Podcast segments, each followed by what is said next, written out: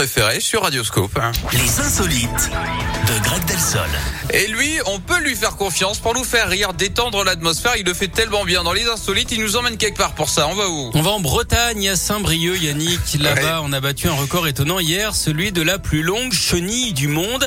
1338 personnes qui se sont tenues à la queue leu Ah, C'était en marge d'un festival rock. hein. L'idée est venue de restaurateurs et de DJ pour cette chenille géante. Les experts n'ont même pas eu à dire un minute papillon puisque le record a été pulvérisé. Il a été battu de près de 1000 personnes. Pour fêter ça, Oh le maire a même promis d'installer une plaque commémorative à l'entrée de la ville. hein. non. Et oui, je vous jure, finalement, tout le monde a respecté les règles. hein. D'ailleurs, vous savez ce qu'on aurait dit s'ils avaient tri- triché?